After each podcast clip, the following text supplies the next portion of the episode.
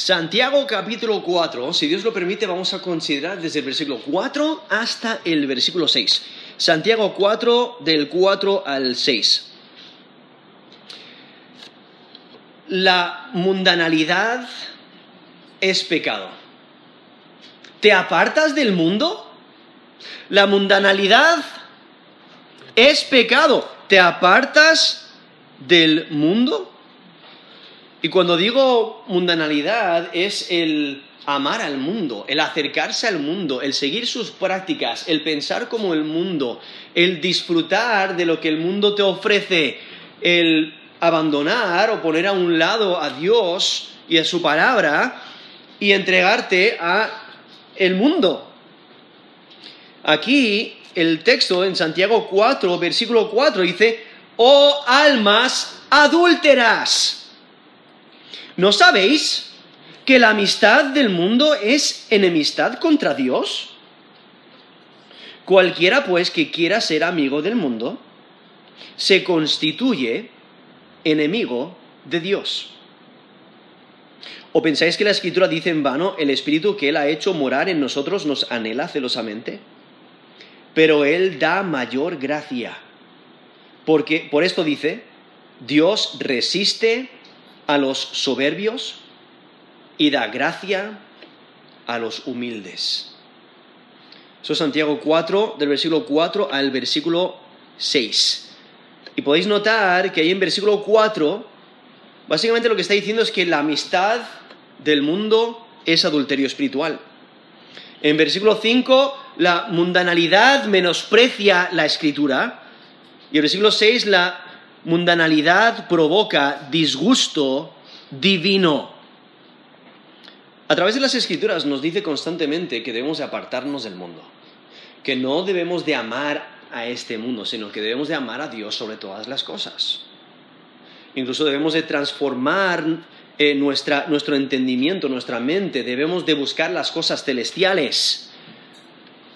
Nos dice Colosenses 3:5, Haced morir, pues, lo terrenal en vosotros. Eso es Colosenses 3, 5. Y ahí eh, destaca algunos de los pecados, aunque no es una lista exhaustiva, pero dice fornicación, impureza, pasiones desordenadas, malos deseos y avaricia, que es idolatría. Eso es Colosenses 3, 5. Haced morir, pues, lo terrenal en vosotros. Dios quiere que vivamos como Él quiere que vivamos. Él quiere que nos aferremos a su palabra, que, le busquemos a Él primero.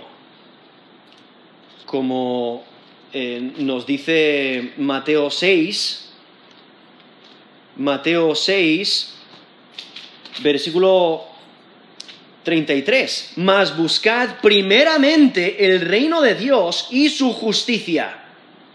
ese debe ser nuestro enfoque. Y cuando no buscamos a Dios primero, realmente lo que estamos haciendo es buscando otras cosas primero. Y lo que, lo que resalta aquí, Santiago 4, versículo 4, es que cuando hacemos eso, realmente estamos cometiendo adulterio espiritual y nos estamos volviendo enemigos de Dios. Le, estamos ofendiendo a Dios y no estamos reflejando eh, amistad con Dios, amor hacia Dios. No, no le estamos poniendo primero. Por eso Mateo 6:33 dice, mas buscad primeramente el reino de Dios y su justicia. Dice, y todas estas cosas os serán añadidas. O sea, y, ahí está resaltando que no debes de afanarte, no debes de preocuparte por las cosas de este mundo, sino que debes de buscar a Dios primero. Porque muchas veces esa es nuestra excusa. De que no podemos poner a Dios primero porque, bueno, es que hay que comer. Bueno, hay que, hay que pagar el alquiler. Hay que pagar nuestras deudas, hay que hacer esto, hay que hacer aquello, necesito metas, o, o tengo que cumplir esto o aquello, tengo estos, estos requisitos o estas responsabilidades y ponemos todo eso delante de Dios. Pero ese texto ahí en, Mateo 6, 33 dice, mas buscad primeramente el reino de Dios y su justicia y todas esas cosas Todas estas cosas os serán añadidas. O sea, Dios se encarga. Cuando tú te entregas completamente a Él y le buscas al primero, Él se encarga del resto de las cosas. Entonces siempre tu prioridad debe ser Dios. Cuando Dios no es nuestra prioridad, entonces, como aquí nos menciona eh, Santiago 4, versículo 4, nos volvemos adúlteros espirituales y eh, enemigos de Dios, porque hacemos la amistad con Dios. Buscamos, perdón, eh, buscamos la amistad con el mundo y entonces nos volvemos enemigos de Dios. En Romanos 12, del 1 al 2, dice, así que hermanos, os ruego por las misericordias de Dios que presentéis vuestros cuerpos en sacrificio vivo, santo, agradable a Dios, que es vuestro culto racional. Es Romanos 12.1. Ahora versículo 2. No os conforméis a este siglo, sino transformaos por medio de la renovación de vuestro entendimiento, para que comprobéis cuál sea la buena voluntad de Dios, agradable y perfecta. Eso es Romanos 12, del 1 al 2. Ahí lo pone muy claro. En versículo 2. No os conforméis a este siglo. Puedes pensar en, ese juguete que tienen para los niños pequeños, ¿no? Que están aprendiendo sus formas, donde hay un círculo y, tienen quizás una cajita o algo, donde eh, hay un agujero para que, para que quepa ese objeto, ¿no? El círculo, el cuadrado o la estrella. Eh, creo que entendéis el concepto, o sea, cada uno cabe en, ese, en, ese, en el molde para el cual ha sido creado, el hecho. Y entonces, lo que nos menciona ahí Romanos 12.2, no os conforméis a este siglo. Entonces, no os adaptéis a este mundo, a las prácticas de, este sistema mundial anti Dios. Eh, entonces, como en ese juguete, no intentes meter la estrella en el cuadrado. O sea, no, no, os, hagáis, no os conforméis, no os metáis o, no, eh, os apretéis en el molde del mundo. Sino hay que poner a Dios primero, hay que transformarse como menciona, eh, por medio de la renovación de vuestro entendimiento para que comprobéis cuál sea la buena voluntad de Dios agradable y perfecta.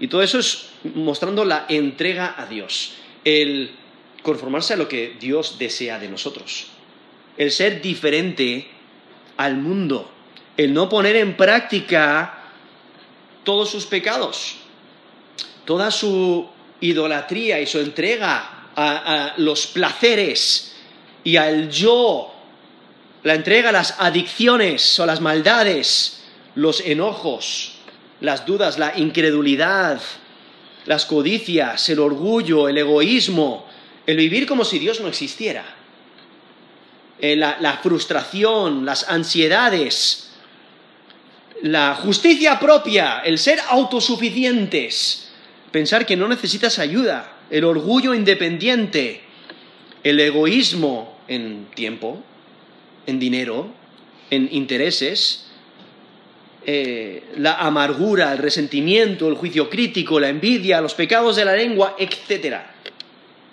No os conforméis a este mundo.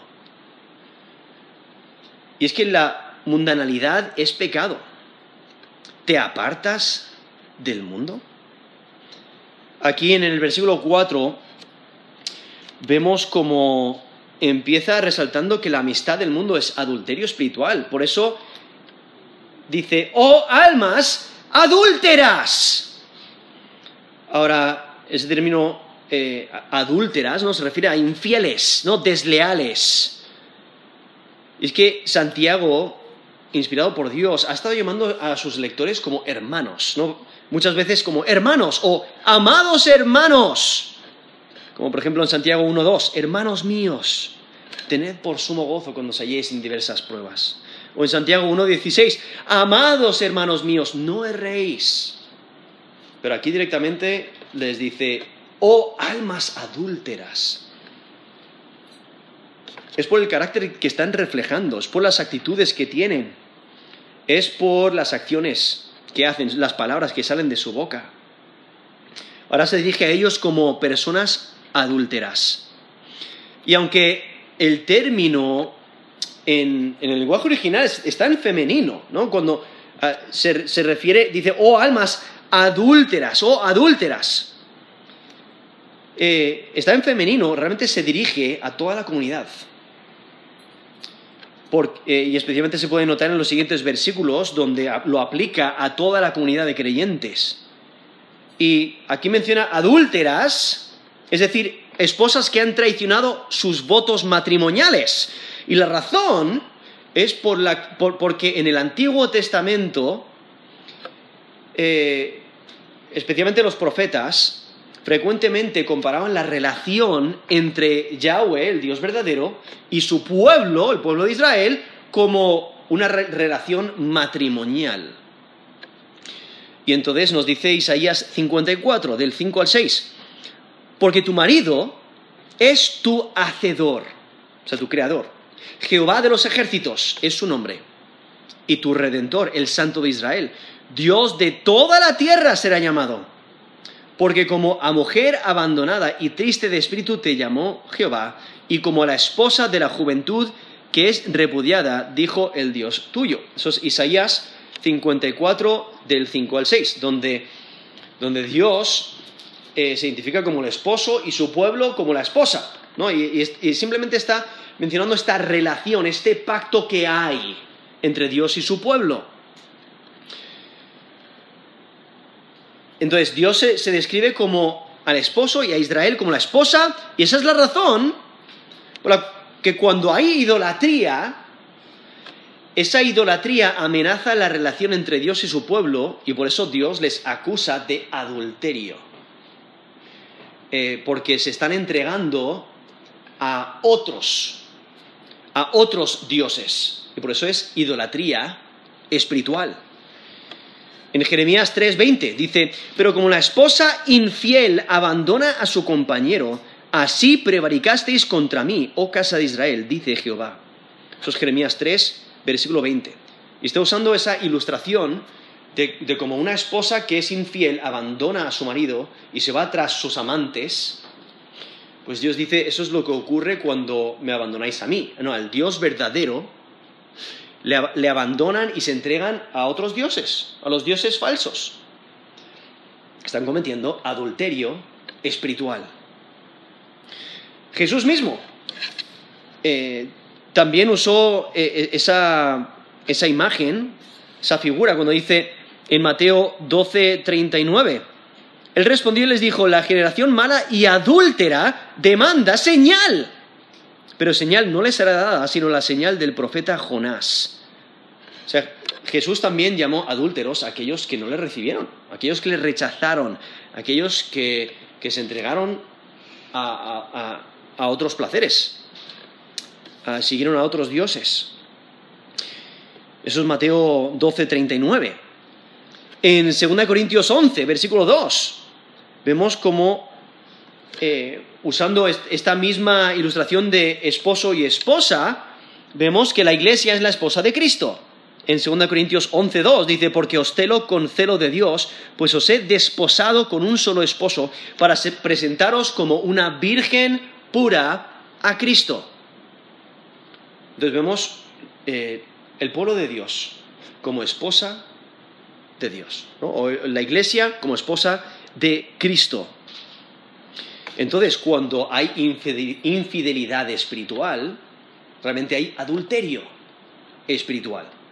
Se ha roto el pacto, se ha dañado la relación. Y por ello Santiago usa adúlteras en, femenino para identificar la infidelidad, infidelidad de, sus lectores, del pueblo de Dios. Y al buscar la amistad con el mundo, en realidad están realizando adulterio espiritual al entregarse a sus placeres a otros dioses, están rechazando al, Dios verdadero y están cometiendo adulterio espiritual. Y es que la amistad, aquí, aquí dice en Santiago 4, 4 después de llamarlas, de, de llamarles, oh almas adúlteras, dice, ¿no sabéis que la amistad del mundo es enemistad contra Dios. Ahora, la, amistad, ¿qué es lo que implica? Implica compartir. Implica, pues, compartir valores, compartir lealtades, compartir tiempo juntos. Esa es la razón por la que compartir con el mundo implica enemistad contra Dios. ¿No? Porque las prácticas del mundo son exactamente opuestas a, las prácticas que Dios desea que, pongamos en práctica.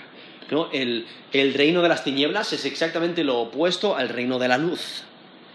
La, la mentira es exactamente lo opuesto a la verdad. Y por ello no puedes tener amistad con el mundo y amistad con Dios al mismo tiempo. Y por ello el, el compartir con el mundo implica enemistad contra Dios. El mundo es el sistema de la existencia humana en sus numerosos aspectos, ¿no? Sus deseos, sus influencias, sus estructuras que apartan a una persona de Dios. Es un sistema anti-Dios. Y es que refleja un carácter de vida en oposición. Eh, en oposición a Dios, que menosprecia a Dios, y entonces aquí lo que está resaltando es que hay amor hacia este sistema, amor hacia los valores del mundo. Es una actitud que hace eh, el mundo, eh, una actitud hacia el mundo que reemplaza a Dios. Y por ello, ser amigo del mundo, ser amigo del mundo te hace enemigo de Dios.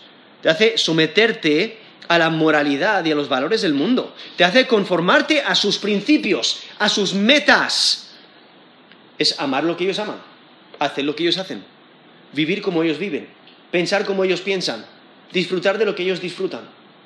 Eso es eh, poner en práctica lo que el, mundo desea. realmente eso es la mundanalidad. Y la meta ¿no? del mundo es es el engrandecimiento, el disfrute personal. Y por ello aquí vemos que el desear al mundo en, vez de a Dios es eh, adulterio espiritual. Porque ¿qué es lo que hacen? Exaltan a la criatura en vez de al Creador. No hay un punto medio. O eres amigo del mundo o eres amigo de Dios. Y si eres amigo del mundo, eres enemigo de Dios. Nos dice Mateo 6:24, ninguno puede servir a dos señores. Porque o aborrecerá al uno y amará al otro, o estimará al uno y menospreciará al otro. No podéis servir a Dios y a las riquezas. Eso es Mateo 6, versículo 24, y lo aplica directamente a las riquezas, pero es el mismo principio. No puedes tener dos señores. Eh, durante unos años yo trabajé con un, chico ahí en Estados Unidos. Él trabajaba para nuestra empresa y para otra empresa al mismo tiempo. Lo cual, si los horarios no concuerdan, no hay ningún problema, normalmente. Pero había una temporada donde nuestra empresa requeríamos más, de su tiempo, que se quedase unas horas más, y justamente había un conflicto con su otro, con su otro trabajo. Ahora, ¿Cómo, ¿Cómo creéis que le fue? Mal. Porque un jefe dijo, oye, si no nos das prioridad a nosotros, buscamos a otro. Y en la otra empresa dijo lo mismo. ¿Qué ocurrió? Al final yo creo que perdió los dos trabajos. ¿Por qué? Porque no podía coordinar a, a, quién iba a servir. Porque si se quedaba un poquito más tiempo en nuestra empresa, pues iba a perder el otro trabajo pero si, no llegaba a tiempo a, la otra empresa, pues iba a perder este trabajo. Entonces tuvo que decidir. ¿no? Tenía que decidir. E, es la misma idea. O sea, tenemos que decidir entre servir al Dios verdadero o no. Ya está, no, hay un, no hay un punto medio. O eres amigo de Dios o eres su enemigo. Ahora, aquí en Santiago realmente no hay evidencia de que, de que de que estas personas, de que estos creyentes habían renunciado abiertamente a Dios. Habían dicho, ya está, no voy a servir al Dios verdadero. No, no había llegado a ese punto, sino que estaban imitando al mundo. estaban siguiendo las prácticas del mundo, estaban valorando lo que el mundo valora, amando lo que el mundo ama, viviendo como el mundo vive. Porque aquí les vemos en capítulo 2 en Santiago, capítulo 2 del 1 al 13, están haciendo diferencia entre personas. Eso no refleja el Evangelio de Cristo, eso no refleja el carácter de Dios, pero están haciendo diferencia entre personas, haciendo favoritismo. O en capítulo 3, del 1 al 12, el uso de su lengua, de cómo hablaban, de cómo se trataban los unos a los otros. Eso no refleja, eh, eh, el, mal uso de la lengua no refleja el carácter de Cristo, refleja el carácter del mundo. O aún la última parte del capítulo 3, estaban mostrando actitudes llenas de, celos amargos y ambición egoísta. ¿Eso no refleja a Cristo?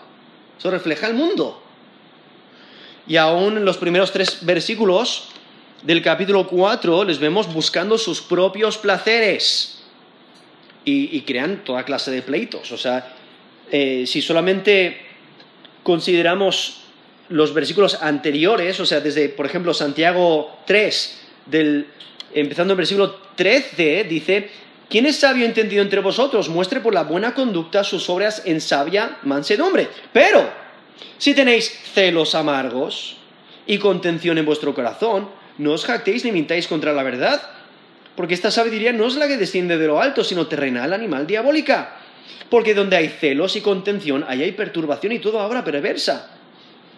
Pero la sabiduría que es de lo alto es primeramente pura, después pacífica, amable, benigna, llena de misericordia y buenos frutos, sin incertidumbre ni hipocresía.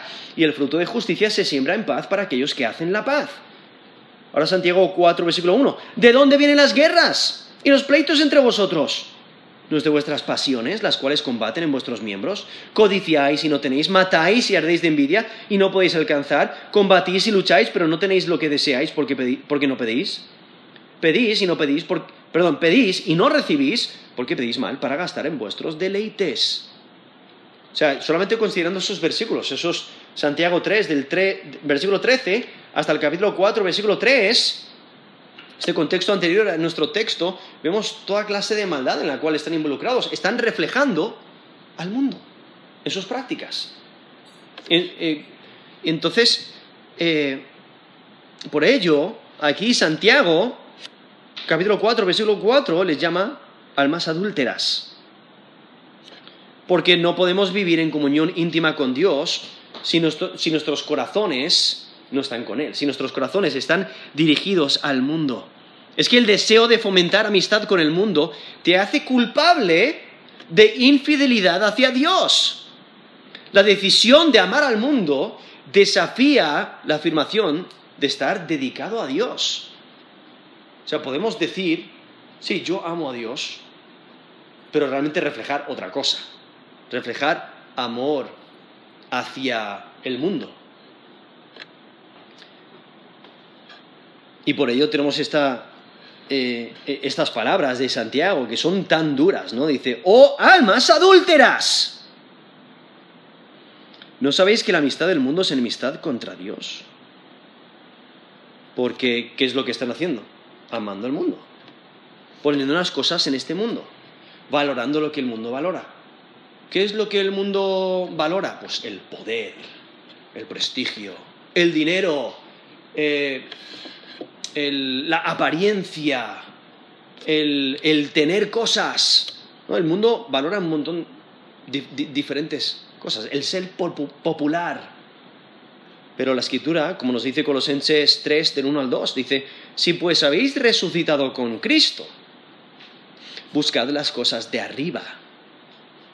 Donde está Cristo sentado a la diestra de Dios, poned la mira en las cosas de arriba, no en las de la tierra esos Colosenses 3 del 1 al 2. O sea, poner las cosas, poner los ojos en las cosas celestiales, no en las de esta tierra.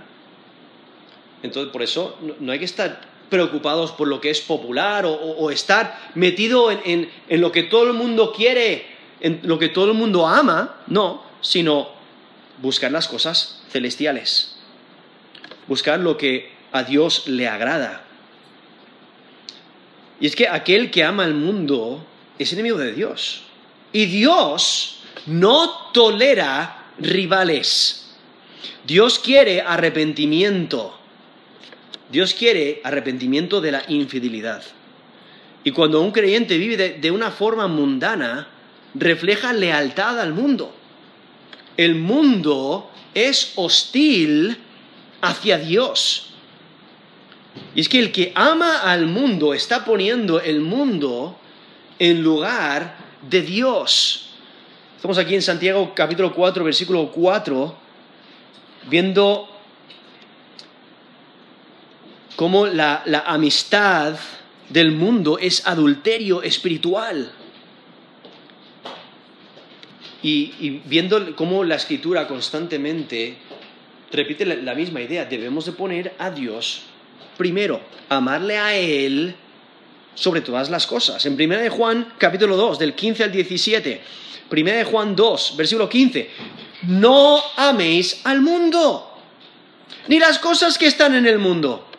Si alguno ama al mundo, el amor del Padre no está en él. Porque todo lo que hay en el mundo, los deseos de la carne, los deseos de los ojos y la vanagloria de la vida, no provienen del Padre, sino del mundo. Y el mundo pasa, y sus deseos, pero el que hace la voluntad de Dios permanece para siempre. Eso es 1 Juan 2, del versículo 15 al versículo 17. Y él lo pone muy claro, no améis al mundo, lo cual implica este sistema anti Dios.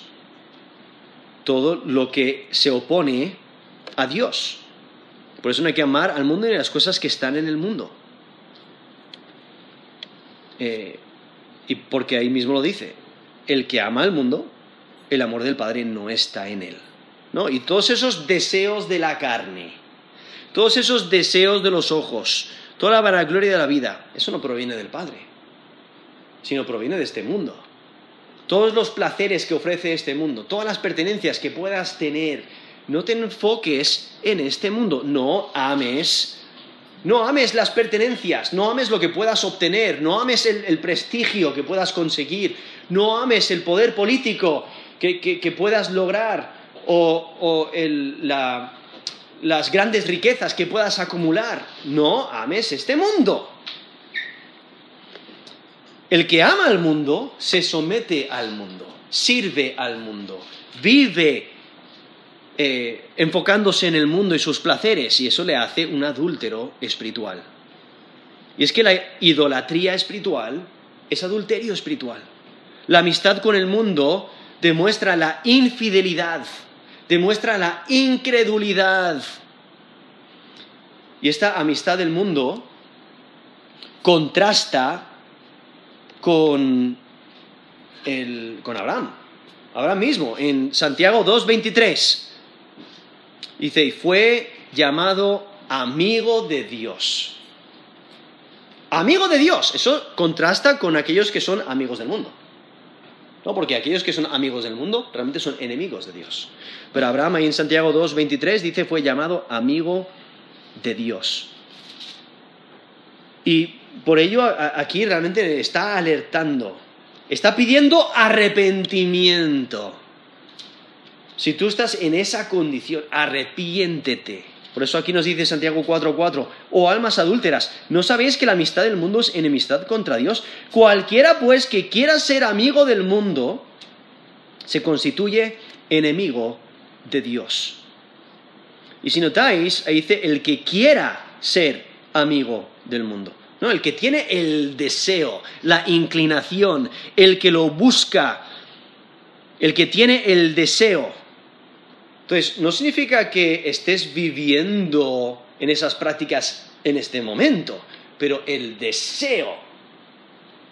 Porque al desearlo, eh, realmente lo que estás haciendo es eh, cortando la relación o, dañando la relación con Dios.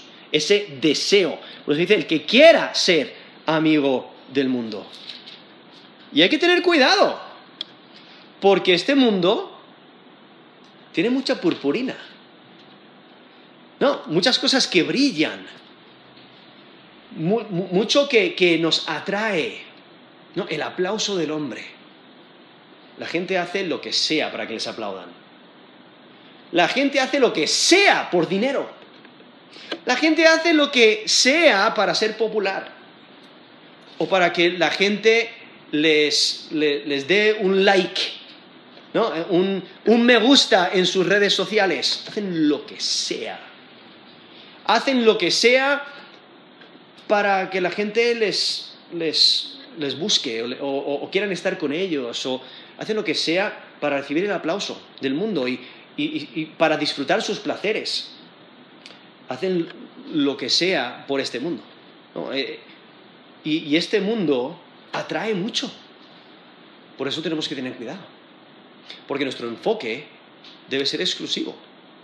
Debemos enfocarnos exclusivamente en Dios. Por eso Jesús mismo dice, amarás al Señor tu Dios con todo, con todo tu corazón. Toda tu alma, con todas tus fuerzas, o sea, con todo tu ser. Ámale a Él primero. Y si no estás haciendo eso, estás reflejando amor hacia el mundo. Porque estás amando otra cosa por encima de Dios. Lo cual eso implica idolatría, ¿no? Porque no estás, eh, no, estás adorando a Dios exclusivamente, sino que estás adorando otra cosa, sea lo que sea. Y por ello, aquí Santiago lo describe como adulterio espiritual.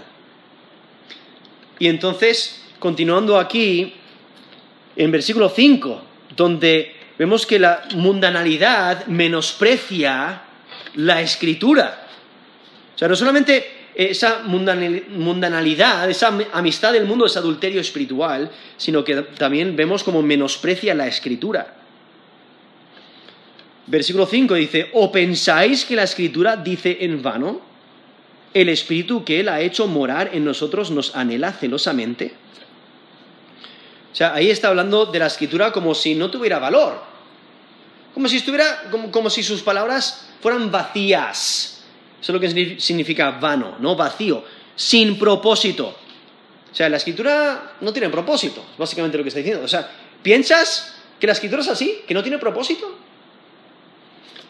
Jesús mismo en Mateo 5, 18 dice, porque de cierto os digo que hasta que, el, que pasen el cielo y la tierra, ni una jota ni una tilde pasará de la ley, hasta que todo esto acontezca, hasta que todo esto se haya cumplido. Eso es Mateo 5, 18. Jesús mismo dice, se va a cumplir la ley. Se va a cumplir la palabra de Dios. Eso es Mateo 5, 18. En Isaías, Isaías 55, del 10 al 11, dice, porque como desciende de los cielos la lluvia y la nieve, y no vuelve allá, sino que riega la tierra y la hace germinar y producir, y da semilla al que siembra y pan al que come, así será mi palabra, que sale de mi boca no volverá a mi vacía, sino que hará lo que yo quiero, y será prosperada en aquello para que la envíe. Eso es Isaías 55, del 10 al 11. Y usa la ilustración de la lluvia y la nieve. ¿No? O sea, nosotros entendemos que cuando llueve, el agua se queda sobre la tierra, ¿no? Y, la, tierra la, recibe y entonces produce, produce fruto yo por lo menos no, he visto que, la nieve se levante otra vez al cielo. ¿no? No vuelve, sino que produce. A, eso es lo que, se está refiriendo. Es que al igual que la lluvia y la nieve, cuando caen, eh, pues impactan el terreno, así es la palabra de Dios.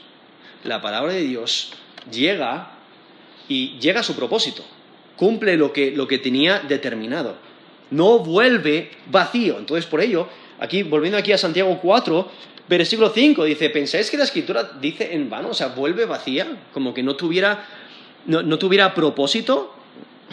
No, para nada. Dice, ¿o pensáis que la escritura dice en vano, el espíritu que él ha hecho morar en nosotros nos anhela celosamente? Ahora, aquí, aquí menciona, la escritura dice, lo, lo, interesante es que realmente en, el Antiguo Testamento, ni tampoco en el Nuevo Testamento tenemos un texto similar a este, uno idéntico al que lo cita. Entonces, eh, probablemente no está citando un pasaje particular, sino resumiendo la verdad expresada en varios pasajes del Antiguo Testamento.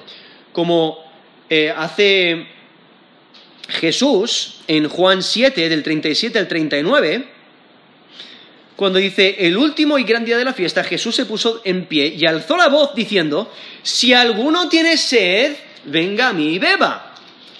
El que cree en mí, como dice la escritura, de su interior correrán ríos de agua viva. Esto dijo del Espíritu que habían de recibir los que creyesen en Él. Pues aún no había recibido, perdón, aún no había venido el Espíritu Santo, porque Jesús no había sido aún glorificado. Entonces, e, eso es Juan 7, del 37 al 39, donde ahí vemos a Jesús, que está resumiendo las escrituras y usa un tema diciendo, esta es la escritura, ¿no? Y, lo, resume. Es como cuando nosotros decimos, ah, sí, es que la escritura dice esto. Quizás no estamos citando directamente un texto, pero estamos hablando de un tema en particular y aplicándolo a la necesidad presente, ¿no? Y eso es lo que vemos aquí cuando Santiago dice, pensáis que la, escritura dice en vano, y entonces eh, aparenta que está citando, pero está citando, eh, está mencionando este, esta idea, este tema, entonces, no está citando un pasaje particular, sino resumiendo una verdad expresada en varios pasajes del Antiguo Testamento. Y este, este texto aquí, versículo 5 especialmente, es, un texto que tiene en el lenguaje original una gramática un poquito difícil, que da posibilidades a muchas interpretaciones. Pero seguramente lo que está diciendo es que el celo, el celo que es de Dios, eh, desea que su pueblo se mantenga puro y dedicado a Él. Cuando dice el Espíritu, que Él, o sea, que Dios ha hecho morar en nosotros, nos anhela celosamente. Y es que la escritura habla del celo de Dios. Eh, el celo que Dios tiene por su pueblo. No es como el, celo de un marido que quiere proteger a su esposa.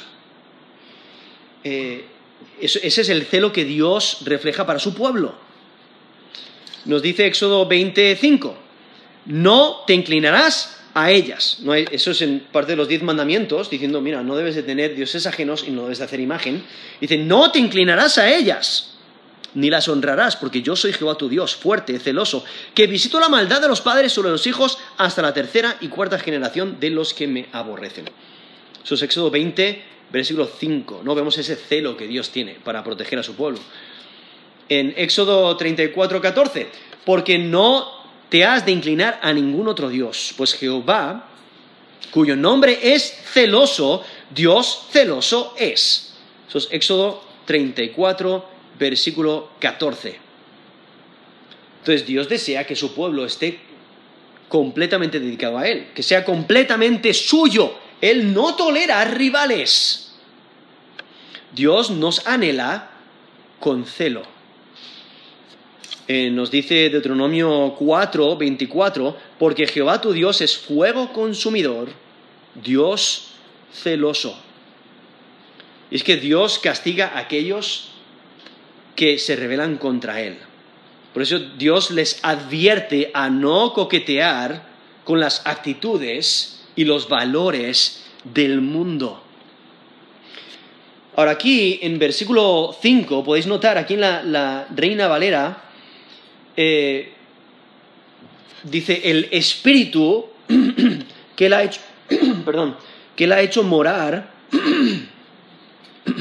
el espíritu que ha hecho morar en nosotros nos anhela celosamente.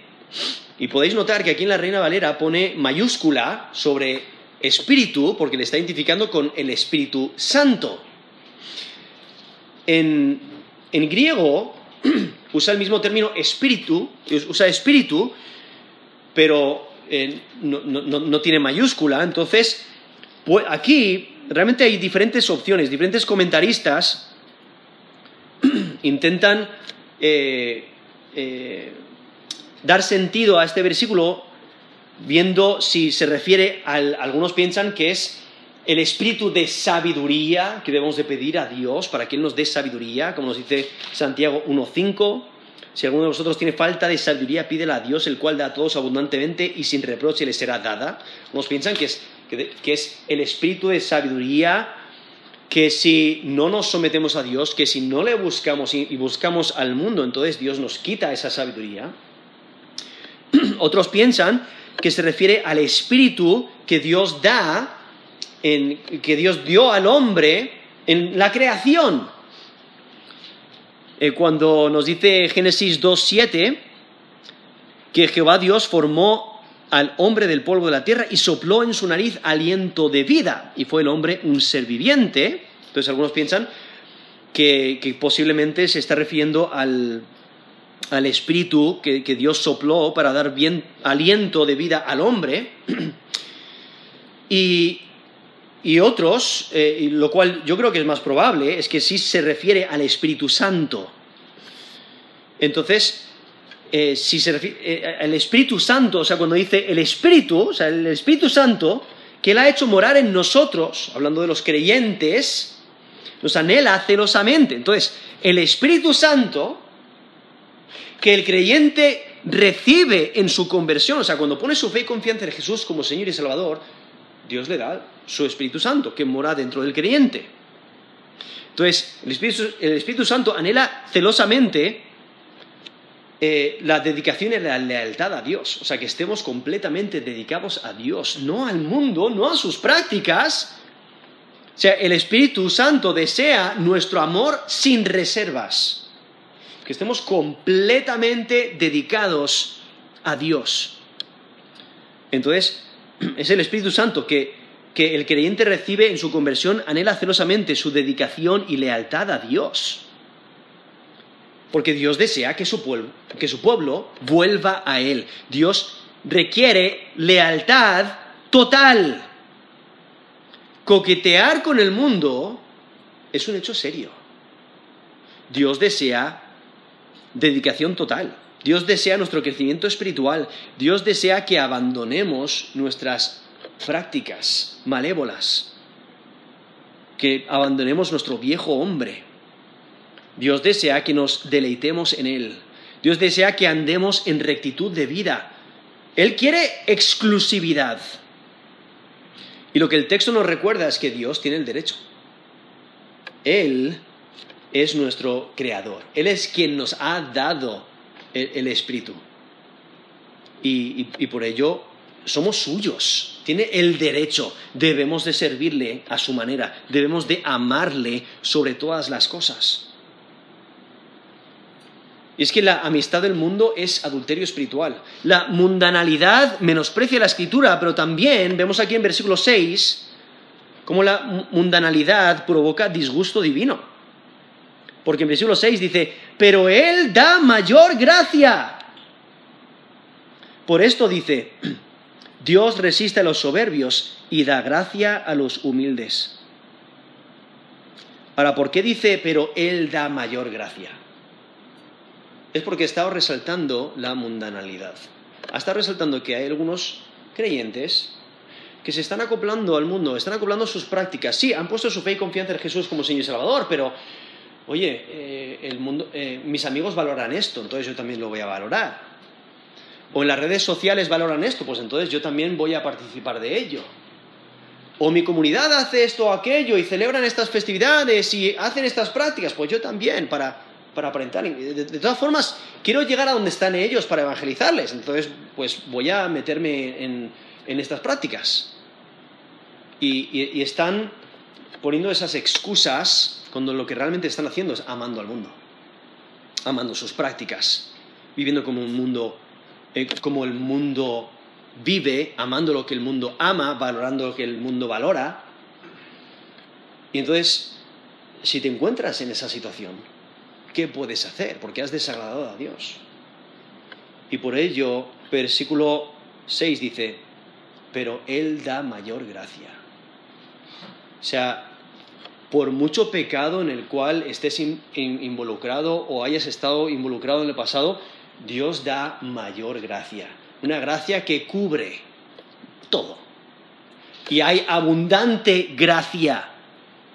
Porque aquí realmente está pidiendo arrepentimiento está pidiendo que nos demos cuenta, que valoremos nuestra vida, que nos demos cuenta nuestras actitudes, eh, nuestras actitudes que quizás se asemejan al mundo, las palabras que usamos que se asemejan al mundo, eh, el, amor que tenemos hacia el mundo y sus prácticas, todo lo que sea mundano, debemos de rechazarlo y debemos de aferrarnos a la gracia de Dios, que es abundante.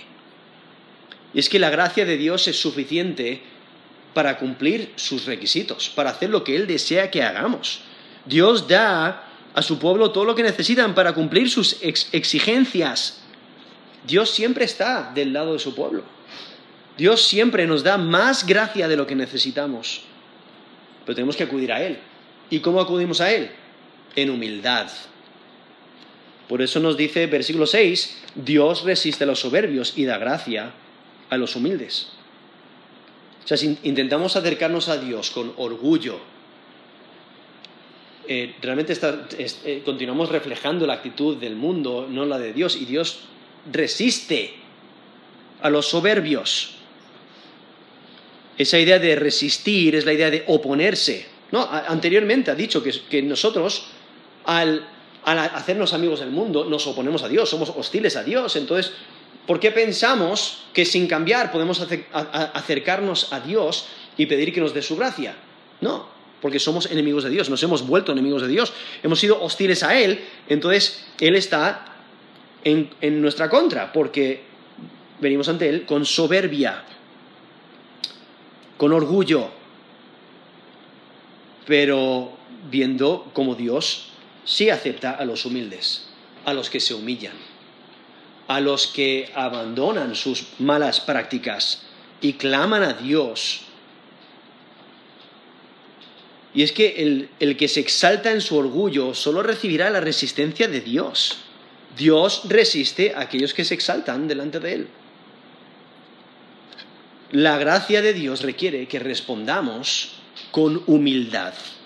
Solo los que se humillan reciben el regalo de la gracia.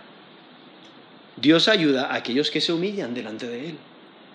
En Proverbios 3, 34, ciertamente Él escarnecerá a los escarnecedores y a los humildes dará gracia. No, aquellos que solamente se ríen y se jactan y disfrutan de sus placeres y se ríen de Dios, pues Dios no les va a escuchar. ¿no? Él les va a ver sufrir. Pero a los humildes, a los que se humillan delante de Él, Dios les da gracia. Nos dice esos Proverbios 3, 34. Salmo 18, versículo 27. Porque tú salvarás al pueblo afligido y humillarás a los ojos altivos. Eso es Salmo 18, 27. Salmo 138, versículo 6. Porque Jehová es excelso y atiende al humilde, mas al altivo mira de lejos. Sea, Dios atiende, Dios escucha al que se humilla, al que se da cuenta de su necesidad, al que se da cuenta de su error, al que se da cuenta de su pecado y viene delante de él humilde y se arrepiente de sus pecados y pide limpieza, pide perdón es que en vez de desear lo que el mundo ofrece, es necesario recordar que lo que Dios da tiene mucho más valor. Dios da dones a aquellos que se humillan y piden. Dios da de su gracia a aquellos que se humillan y se arrepienten. Pero Dios conoce nuestros corazones. Dios sabe si, estamos siendo humildes o no. Y por ello la, importancia del arrepentimiento. ¿no? Por eso aquí mismo, en Santiago 4, del 4 al 6, dice, oh almas adúlteras, ¿no sabéis que la amistad del mundo es enemistad contra Dios? Cualquiera pues que quiera ser amigo del mundo se constituye enemigo de Dios. ¿Pensáis que la escritura dice en vano el Espíritu que Él ha hecho morar en nosotros nos anhela celosamente? Pero Él da mayor gracia. Por eso dice, Dios resiste a los soberbios y da gracia a los humildes. O sea, Dios desea que estemos completamente dedicados a Él, que nuestra lealtad a Él sea exclusiva, que no pongamos a nadie ni a nada por encima de Él, que Él sea nuestra prioridad. Consideremos nuestra vida. ¿Qué es lo que amamos? ¿Qué es, qué, o sea, si consideramos nuestras actitudes, ¿Qué reflejan nuestras actitudes? ¿Reflejan a Cristo o no?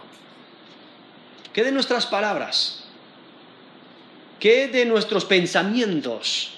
Nuestras acciones, eh, nuestras relaciones, lo que hacemos con, otras personas, eh, refleja nuestra vida la, pureza de Cristo, refleja, eh, reflejamos a Cristo en nuestra vida. Es que la mundanalidad es pecado. ¿Te apartas del pecado? Vamos a terminar en oración.